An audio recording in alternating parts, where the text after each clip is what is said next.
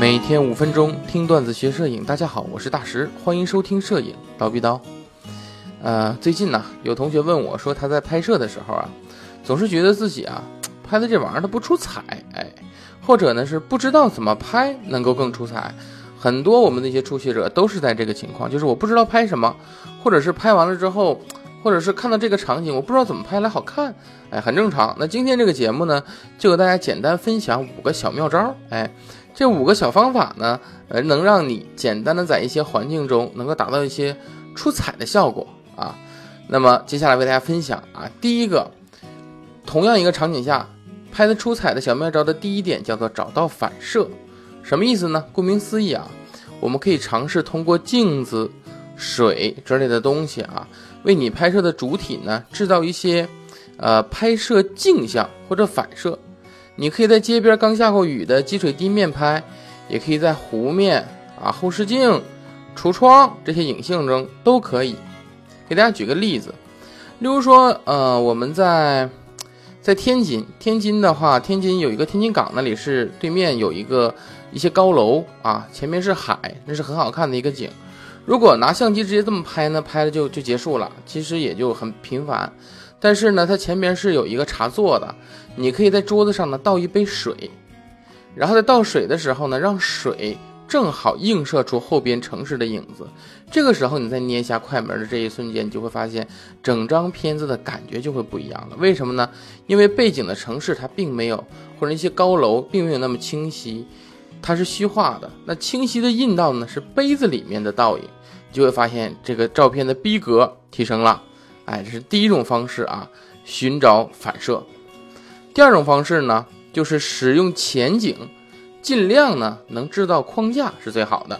什么意思呢？我们拍摄的时候啊，是可以加些前景的。有的时候我们觉得拍摄的时候加背景虚化，嗯，好看。但是你要知道，前景虚化也是能让整个画面，哎，有层次感的啊，特别能给照片呢加一些趣味和深度。那加什么前景呢？很简单。利用一些小元素，你像什么叶子啊啊树枝，对吧？织物啊玻璃都可以啊。如果你要是能在前面把这个前景啊加一个框架，哎，那就无敌了啊！正好就是框架式构图嘛，这样的话画面会有个自然的视觉引导感，让人看了这个片子绝对不落于下乘。我举个例子，很简单的，你从飞机往外拍下面的场景，对吧？你把镜头紧紧贴在飞机的玻璃上拍下面的夜景，它是一种感觉。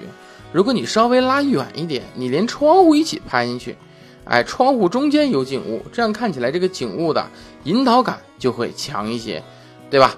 哎，或者是呢，有的时候啊，我们拍人啊，可能会从一些呃石头啊、窗户的缝隙中去拍，哎，可能看起来会更好看一些。框架式构图嘛，对吧？这是第二个小技巧。第三个就是要善用阴影。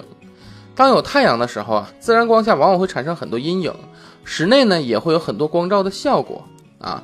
那么你要学会利用这些阴影和光照之间的高对比度，来制造一些创意的角度。我举个例子，黑暗的房间中，一道光源射进来，哎，对角线是把这个光源，因为直线光源嘛，对角线是一拍，这本身就是一个很好看的一幅作品，对吧？如果前方再做个人，哎，完美了。是吧？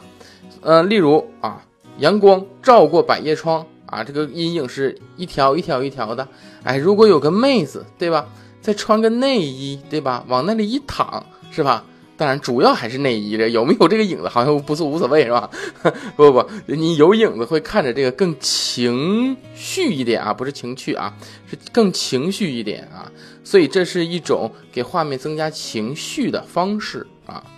那么第四个小技巧呢，就是你要尝试微距的拍摄啊，你可以试着微距的拍摄。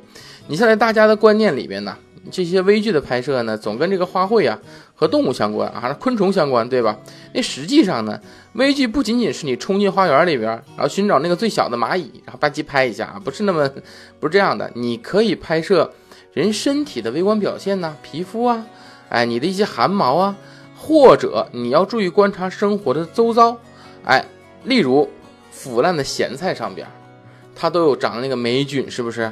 如果你用放大倍率高一点的微距镜头，你仔细拍这些霉菌的霉芽，你会发现它们很好看。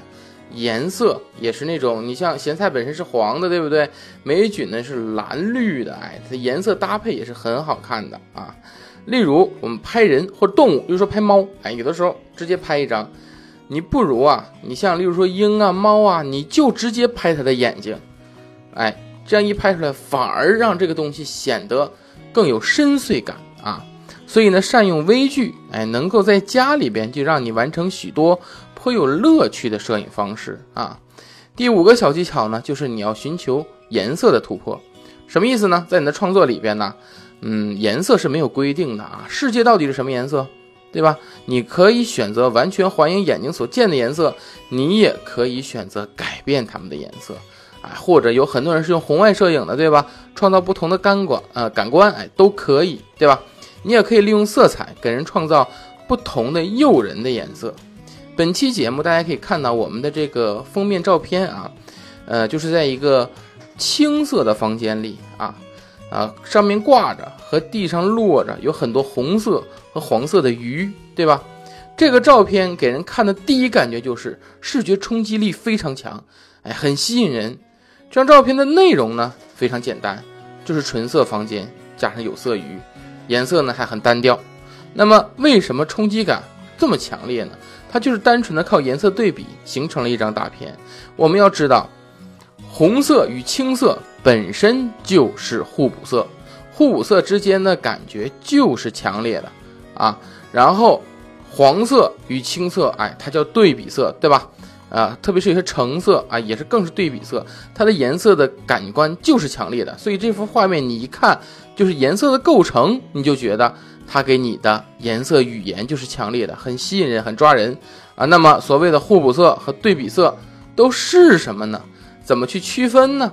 如何去看待呢？怎么去背记呢？哎，这些呢很简单，就推荐大家在我们的微信号上啊，微信符号上回复“颜色”两个汉字啊，就回复“颜色”两个汉字，就能跳出一个连接，点击进去呢，就是一套我的免费课程，就是我们色彩构成的课程。